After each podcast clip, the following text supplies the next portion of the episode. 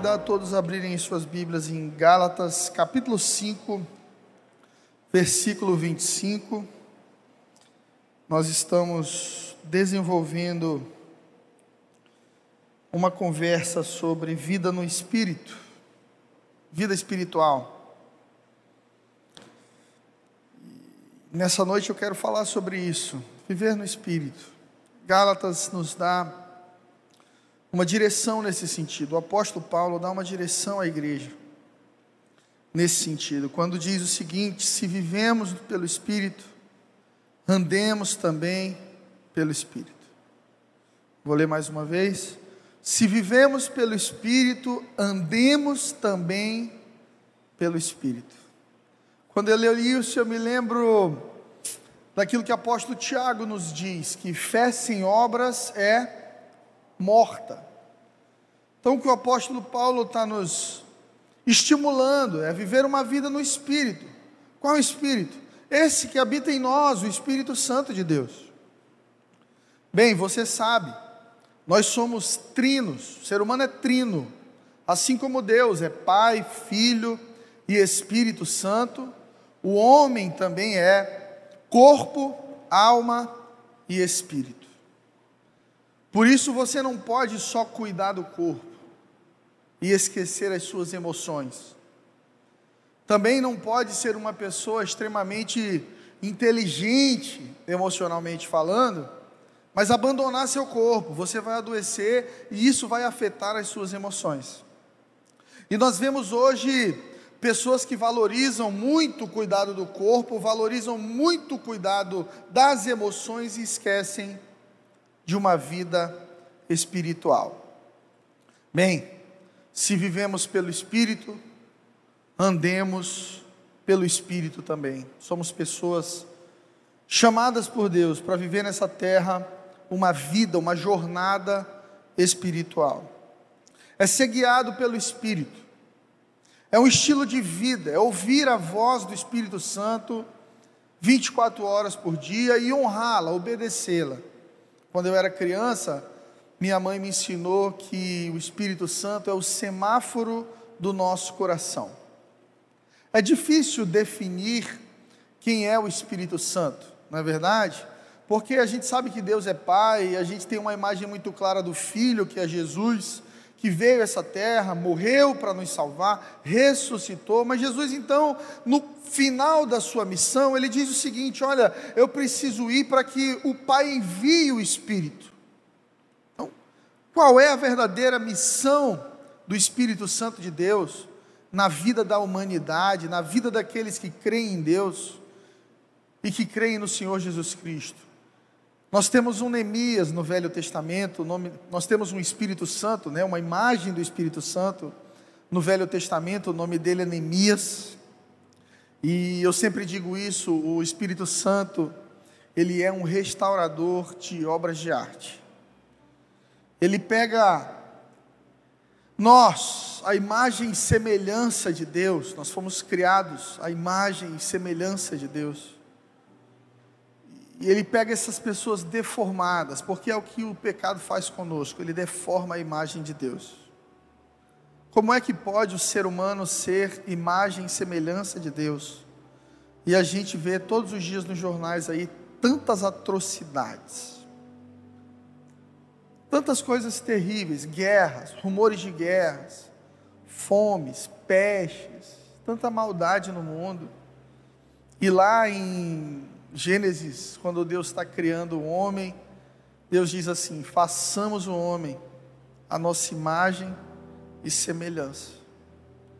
O projeto original de Deus com o homem era esse: que o homem fosse totalmente parecido com o seu Criador, mas o pecado deformou isso. Então, todos nós aqui pecamos, todos nós. A palavra diz que todos pecaram e carecem da glória de Deus. Pastor, um bebezinho que acabou de nascer, recém-nascido, ele está em pecado? Sim. Por quê? Porque a semente dele é uma semente pecaminosa. Por isso Jesus não foi fruto de sêmen.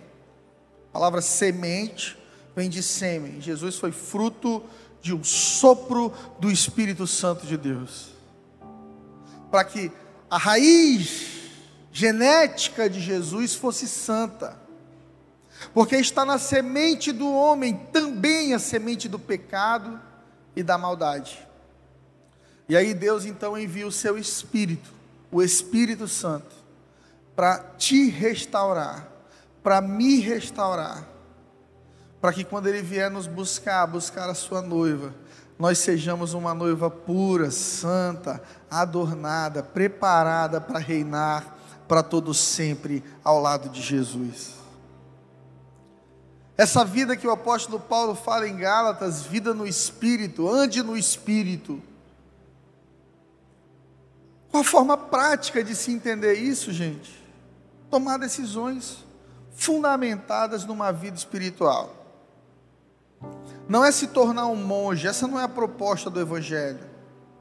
Não é que você se exclua da sociedade, que você vá para um lugar bem longe, coloque ali uma roupa e fique ali tentando não pensar em bens materiais, tentando não pensar na sua fome que você está sentindo, ou seja, em qual foram os problemas existenciais, mas viver ali exclusivamente pensando nas coisas de Deus. Não. Jesus não foi um monge. Jesus tinha uma fé extremamente prática.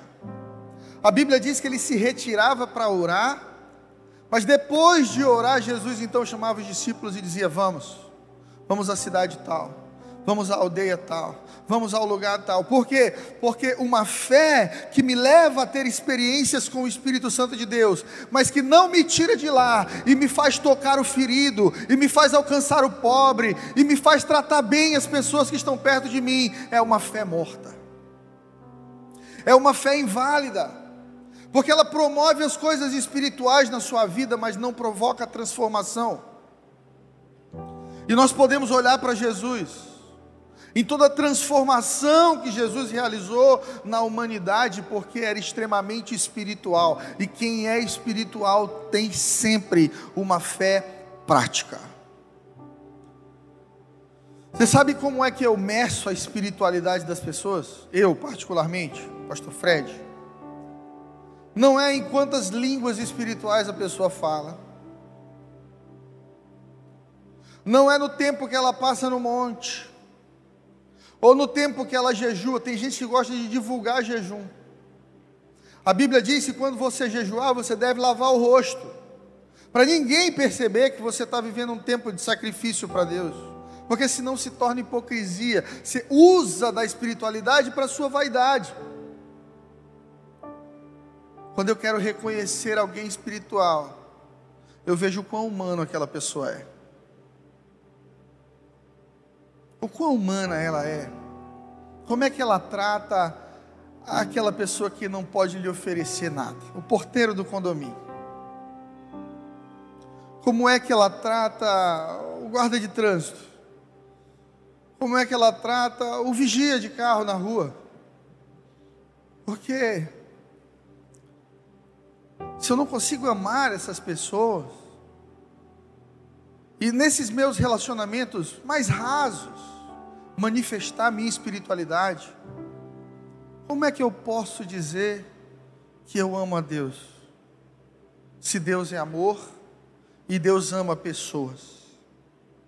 Sabe, nós temos como seres humanos três tipos de influências muito fortes nas nossas vidas. Pastor, eu estou ouvindo vozes. Calma, irmão, nem todo mundo que ouve vozes é maluco. Às vezes existem realmente muitas vozes no nosso coração. A voz de Deus, as nossas emoções, desejos e também a voz do nosso inimigo, o diabo, Satanás. O apóstolo Pedro é um grande exemplo disso. Ele ouviu essas três vozes no caminho dele. E ele deu vazão, ele deu autoridade a essas vozes na vida dele, e por isso colheu o fruto disso. Se você puder, abra comigo em Mateus 16, 17. Nós temos aqui Pedro num momento extremamente positivo da fé, da vida dele com Jesus. Mateus 16, 17.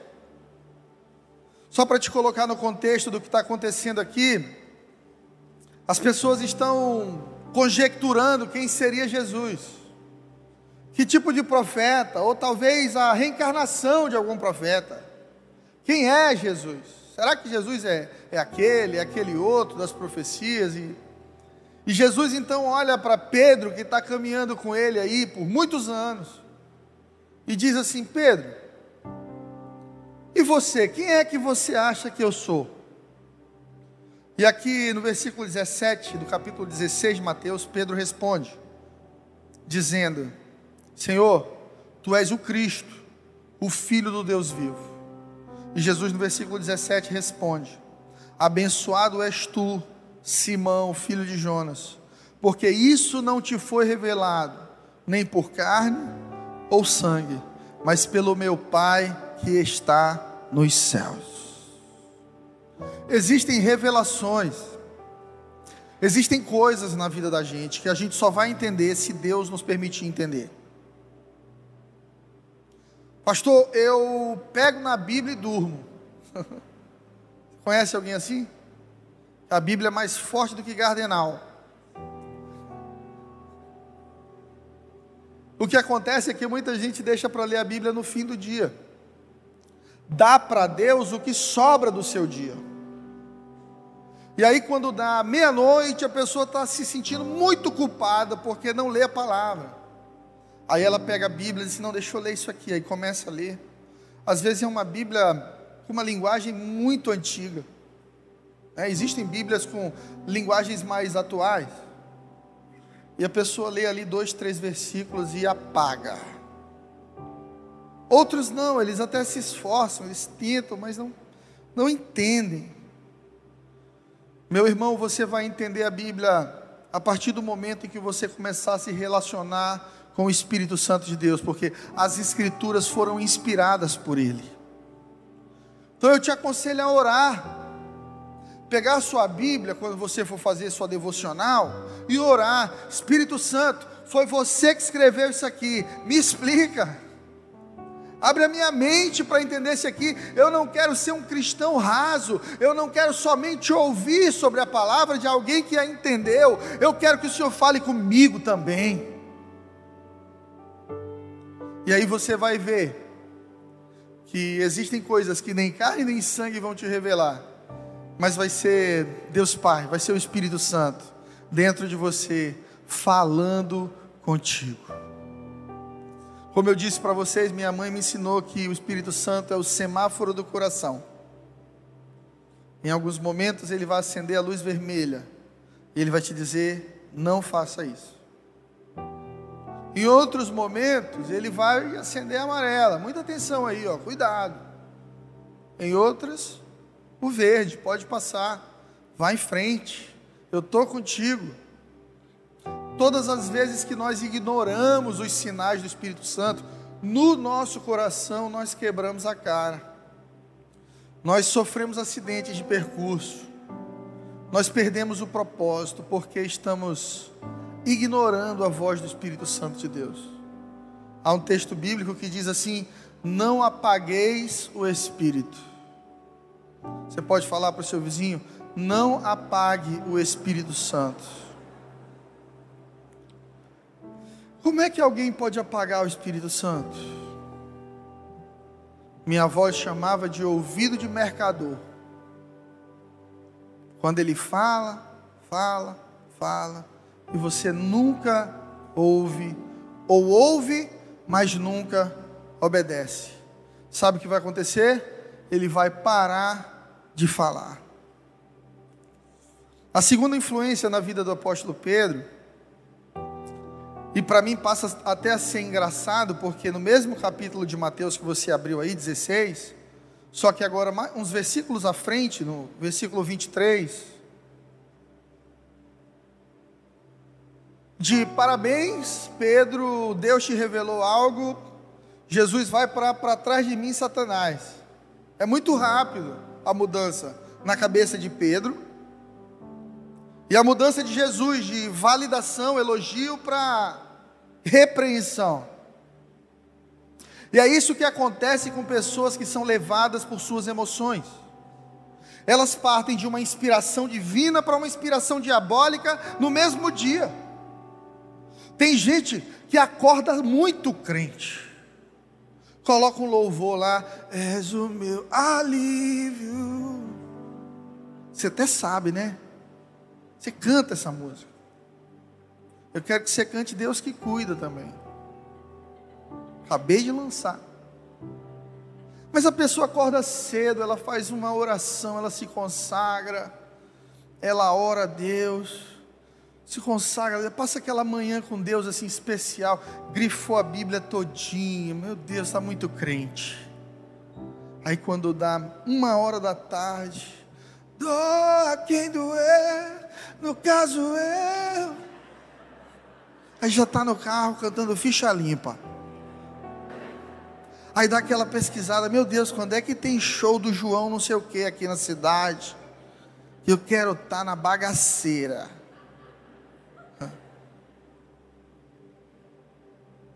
Aí na semana seguinte, não, não, eu acho que eu preciso ser crente de novo, cara. Esse negócio de estar no mundo está me arrebentando. Eu chamo isso de bipolaridade espiritual de gente que, por ser governada por suas emoções e desejos e não pelo espírito, responde somente aos seus impulsos. Então, quando tem vontade de ser crente, amém, vamos ser crente. Quando tem vontade de não ser crente, amém, não vamos ser crente. Você acha que alguém assim recebe alguma coisa da parte de Deus? O apóstolo Tiago diz que são pessoas do ânimo dobre, são como as ondas do mar em alguns momentos lá em cima, em outros momentos lá embaixo. E por ter uma fé inconstante, não conseguem desenvolver uma vida no Espírito. O que, que acontece aqui em Mateus 16, 23, que eu pedi para você abrir?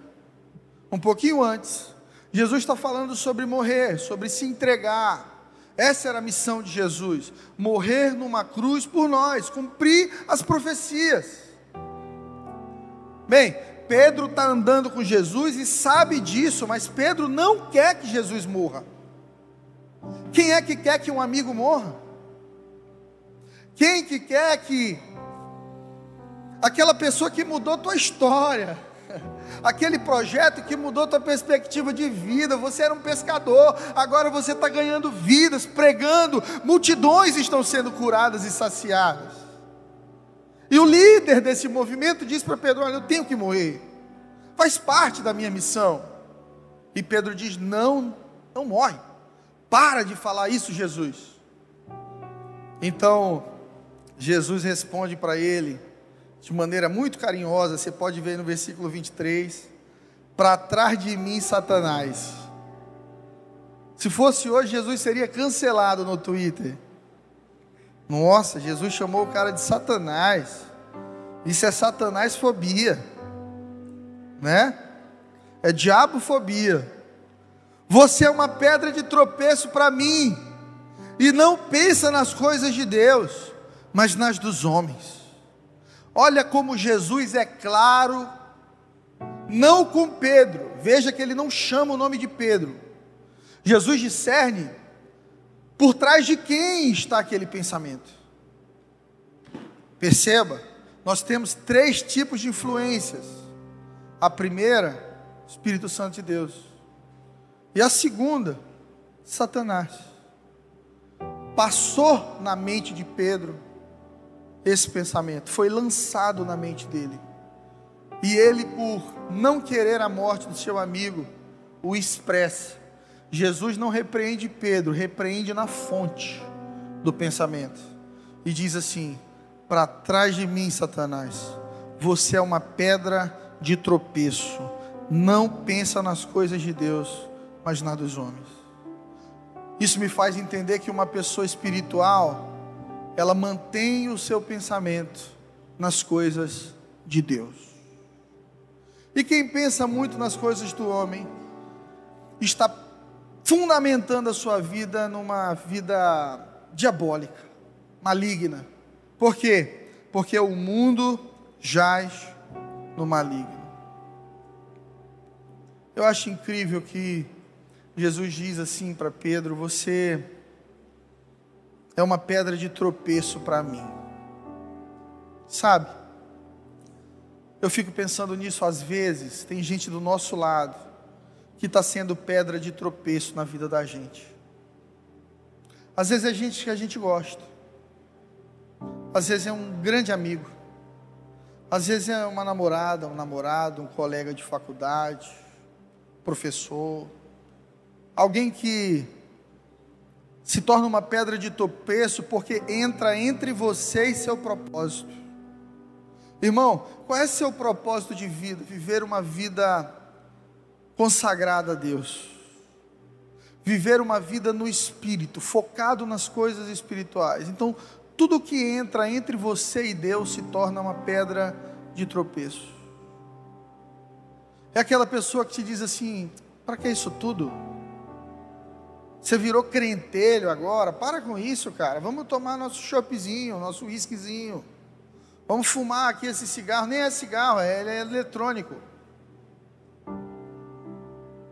Ah, é só um baseado.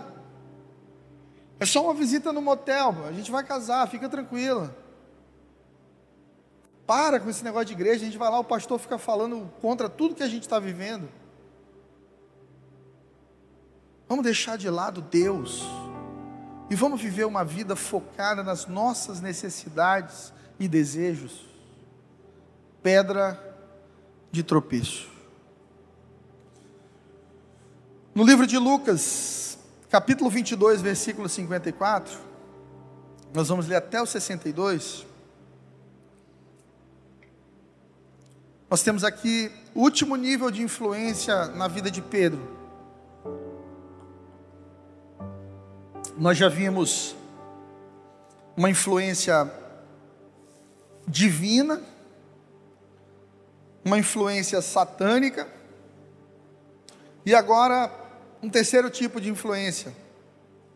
Lucas 22, 5, 4. Então, prendendo, levaram Jesus para a casa do sumo sacerdote. Pedro os seguia à distância. Mas quando acenderam fogo no meio do pátio e se sentaram ao redor dele, Pedro sentou-se com eles. Uma criada o viu sentado ali à luz do fogo, olhou fixamente para ele e disse: Este homem estava com Jesus. Pedro negou, dizendo: Mulher, não o conheço. Pouco depois um homem o viu e disse: Você também é um deles. Homem, não sou, respondeu Pedro. E cerca de uma hora mais tarde, outro afirmou: Certamente esse aí estava com Jesus, porque é Galileu. E Pedro respondeu: Homem, não sei do que você está falando. E falava ele ainda, quando o galo cantou pela terceira vez, o Senhor voltou-se, olhou diretamente nos olhos de Pedro. Então Pedro se lembrou da palavra que o Senhor lhe tinha dito: Antes que o galo cante hoje, você me negará três vezes. Saindo dali, Pedro chorou amargamente. Quem você acha que fez Pedro negar três vezes o melhor amigo dele? Que tipo de influência fez o apóstolo Pedro, um homem de Deus, que viu milagres, que andou sobre as águas, tá? Pedro andou sobre as águas. Ah, pastor, ele afundou, afundou, mas foi o único que teve coragem de sair do barco e tentar andar. Às vezes as pessoas criticam teus passos de fé que deram errado, mas elas nunca tiveram coragem nem de tentar. Sabe o que Deus honra? Mais do que o erro, Deus honra a tentativa de acertar na sua vida. Enquanto você estiver tentando acertar, Deus está do seu lado.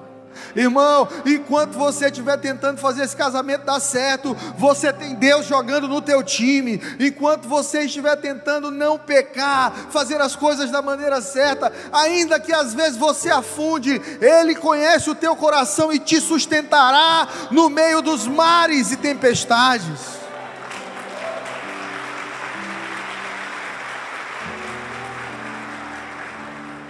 Quando eu li esse primeiro versículo 54, você pode me acompanhar.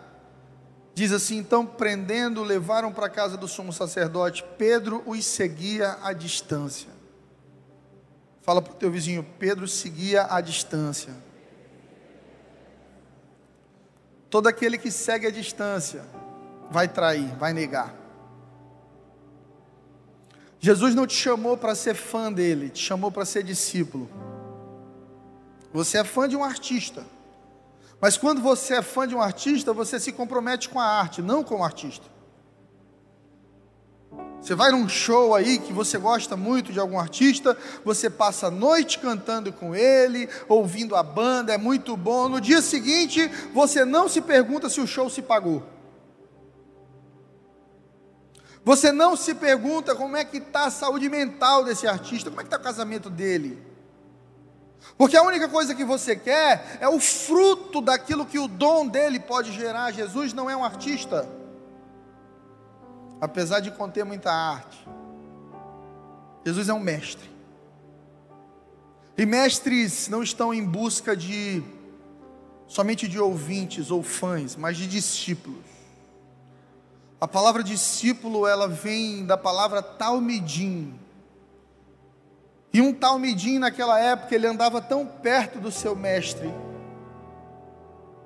que era comum, era popular esse pensamento de que você só era realmente um bom talmidinho, um bom discípulo, quando a poeira dos pés do teu mestre sujava o peito do teu pé, porque você está perto. Pedro, por causa do medo, e essa é a terceira influência na vida de todo ser humano, as emoções. Você tem três vozes no seu coração, muitas vezes a voz de Deus, a voz do diabo e a sua voz emocional, suas emoções. É aquela história dos três lobos. Qual é o que vence? É aquele que você alimenta mais. Se você alimenta mais suas emoções, você será vencido por elas. Apesar de Deus ter te dado emoções, porque Deus tem emoções, Deus não criou ninguém para ser governado por elas. Emoções são ótimas passageiras e péssimas motoristas. Você coloca ela de lado aqui, ó. Vem comigo. É bom sentir, é bom sorrir, é bom chorar, faz parte. Mas o que me governa é um propósito. E quando um propósito para de te governar, ou será as suas emoções, ou uma influência maligna. Nesse momento, Pedro nega o seu melhor amigo porque se emociona, teme. Pedro está vendo Jesus apanhar. Pedro está vendo Jesus ser condenado à morte, a pior morte que existia na época dele, que é a crucificação, uma vergonha, humilhação. E perceba, Jesus não matou ninguém, Jesus não roubou ninguém, Jesus não queria estabelecer um reino tomando o reino de Herodes, não, ele dizia: O meu reino é outro. Jesus curou e amou as pessoas. Mas a influência, a voz desse mundo, ela rejeita o Espírito de Cristo. Por isso Jesus foi crucificado. E aí Pedro nega três vezes: Senhor, eu não te conheço não sou eu, não o conheço, certamente estava com ele, não sei nem do que você está falando. Porque seguia de longe. Quando a gente segue Jesus de longe, a gente negocia coisas fundamentais. Porque a gente se torna só um simpatizante de Jesus. E a gente abre mão da divindade de ter Jesus não como alguém que falou palavras bonitas de amor, não, mas um mestre, o Filho de Deus, o Messias, o caminho, a verdade e a vida. Sabe, existem muitas vozes nesse mundo que falam conosco, e em geral, às vezes ao mesmo tempo. Ao mesmo tempo. Eu não sei se você já se perguntou assim, eu acho que eu estou ficando doido. Porque eu tenho conversas interiores. Eu quero fazer alguma coisa e vem uma voz me diz assim: não faz, calma, ora mais, espera mais, discerne mais. Vem uma outra voz que diz assim: vai lá, para tu é dono da tua vida, tu pode fazer, faz. Que voz eu devo priorizar? Qual é a voz que me leva para uma vida bem-sucedida e abençoada? A voz do Espírito Santo de Deus, está lá em Gálatas. Se vivemos pelo Espírito, andemos também pelo Espírito. Esse é o Espírito, ele vive em nós para nos ajudar, mas nem sempre nós os ouvimos. Eu quero que você coloque sua mão direita sobre o seu coração e nós vamos declarar algo juntos, fazer uma oração juntos. Diga comigo, Espírito Santo, seja bem-vindo em todas as áreas da minha vida. Amém. Eu quero te garantir que o Espírito Santo leva muito a sério tudo o que você diz para ele. E que ele vai começar a falar contigo. Ele vai começar a te guiar apontar caminhos, te exortar, te corrigir, te ajudar. Mas para ouvir a voz do Espírito é necessário humildade, para fazer as coisas do jeito de Deus. Olha, existem momentos na minha vida que o Espírito Santo diz para mim assim: não fala, não diga nada. E eu me calo. Existem momentos em que o Espírito Santo diz para mim: olha, você precisa falar. Você precisa procurar aquela pessoa, corrigir, ensinar. E eu vou lá e eu digo: olha, me desculpa, eu não devia estar me metendo nisso, mas eu preciso te falar, você é minha ovelha, vem cá, na Bíblia está assim, assim, assado, você fez errado, você está errado. Eu percebo que à medida em que eu honro essa voz, ela cresce. À medida em que eu honro essa voz, o volume dela aumenta. Porque o Espírito Santo começa a entender que eu estou disponível e sou obediente à Sua voz. Geralmente, quando algum crente diz para mim, pastor, não estou ouvindo mais Deus, existem duas respostas para essa afirmação. Ou Deus está falando o que você não quer fazer e você está fingindo que não está ouvindo, ou você parou de obedecer a Deus há muito tempo e Deus não vai falar com quem não ouve. Porque tem gente que diz assim: não, Deus não está falando. Ele está, mas Ele está dizendo para você fazer algo que você não quer fazer. Ou muitas vezes, a voz do Espírito já não é honrada na sua vida, então Ele parou de falar. Mas Ele te ama, Ele é uma realidade, Ele vive dentro de você. E à medida em que você o chama para ser seu conselheiro, Ele vai voltar a falar contigo. Honre a voz de Deus. Eu quero que nessa noite você saia daqui se fazendo uma pergunta: quem está dirigindo a minha vida? Quem governa o meu coração? As minhas decisões são pautadas debaixo de qual influência? Será que é a influência de Deus? Será que é a influência do maligno? Ou de alguma pedra de tropeço perto de mim? Ou será que é a influência do meu coração? E a gente cresceu desde pequenininho ouvindo a Xuxa nos ensinar: siga seu coração. Faça o que o seu coração tem vontade. E a gente se ferra por causa disso. Porque a palavra diz que o coração do homem é enganoso. É enganoso. Seu coração pode te colocar para viver as maiores ciladas da sua vida. Você quer uma prova disso? Assista o golpista do Tinder.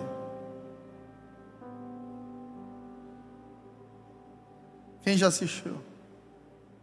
As irmãs solteiras que ainda não assistiram, por favor, assista, é obrigatório.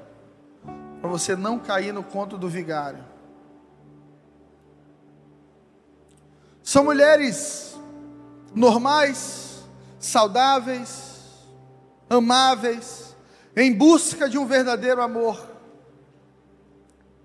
que por causa da sua carência, da sua necessidade de ser amada e de colocar isso na mão do outro,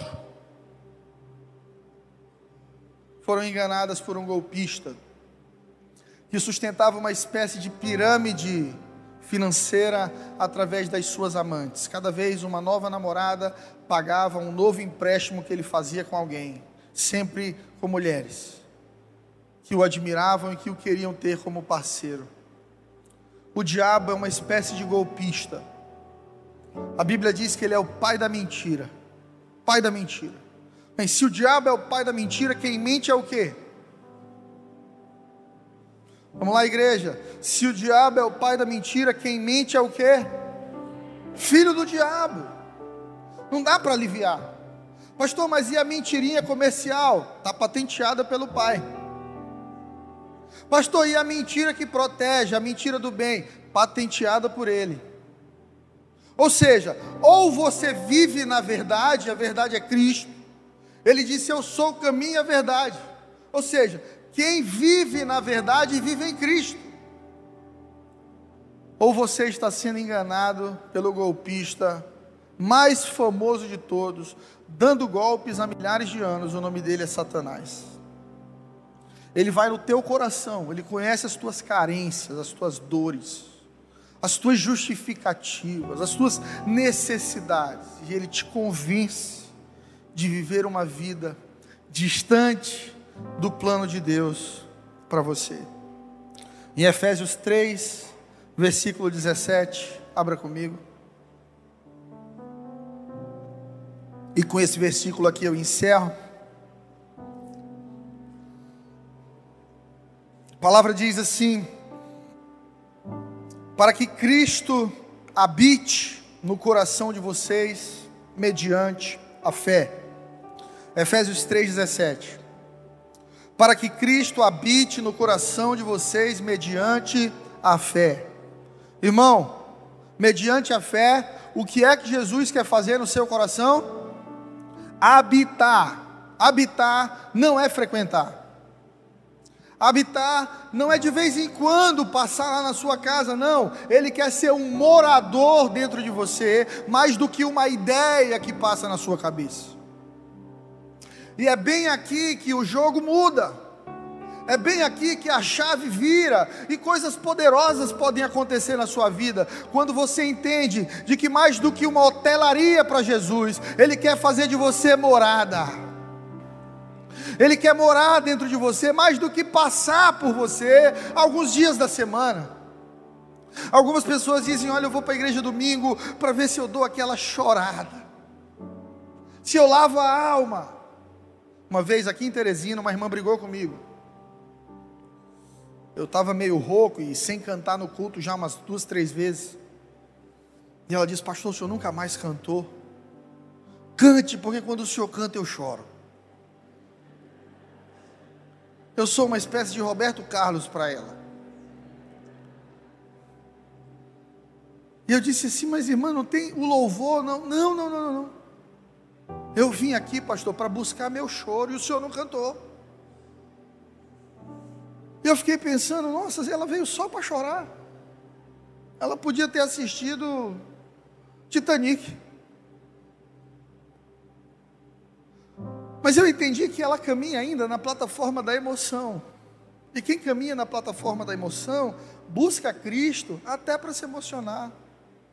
Ou quando está mal, sentindo tristeza, solidão. E, e eu não te julgo por causa disso, porque todos nós aqui devemos buscá-lo, Ele é nosso refúgio e fortaleza, Ele é o nosso socorro bem presente na hora da angústia, Ele está aí para isso mesmo, mas. Mas quando eu começo a viver só assim, então Jesus é uma visita boa, mais do que um morador na minha vida, e visitas não transformam. Visita traz um sopro novo, um renovo.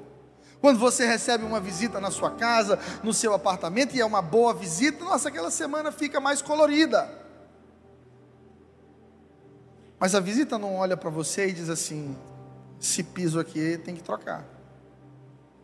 A não ser que seja seu pai ou sua mãe. Olha, essa cortina está velha, hein? Tem que mudar isso aí. Só tem poder de reforma quem mora. Por isso, o desejo de Jesus na sua vida é habitar no seu coração. Não seja um fã de Jesus, seja um discípulo. Não seja uma kitnet para Jesus, seja uma casa. Uma vez eu falei para um amigo pastor que ele estava muito gordinho. E ele disse para mim, Pastor Fred, eu sou morada. Eu não posso ser apertado. Eu quero ser uma cobertura para Jesus. Isso é base bíblica para comer, irmão. Mas no final das contas, se você é corpo, alma e espírito, e a palavra de Deus em Gálatas nos diz: olha, ande no espírito. Só há uma forma de andar no espírito, permitindo que ele habite em você, que ele faça morada. E para fazer morada, tem que estar pertinho, não pode estar andando de longe. Amém?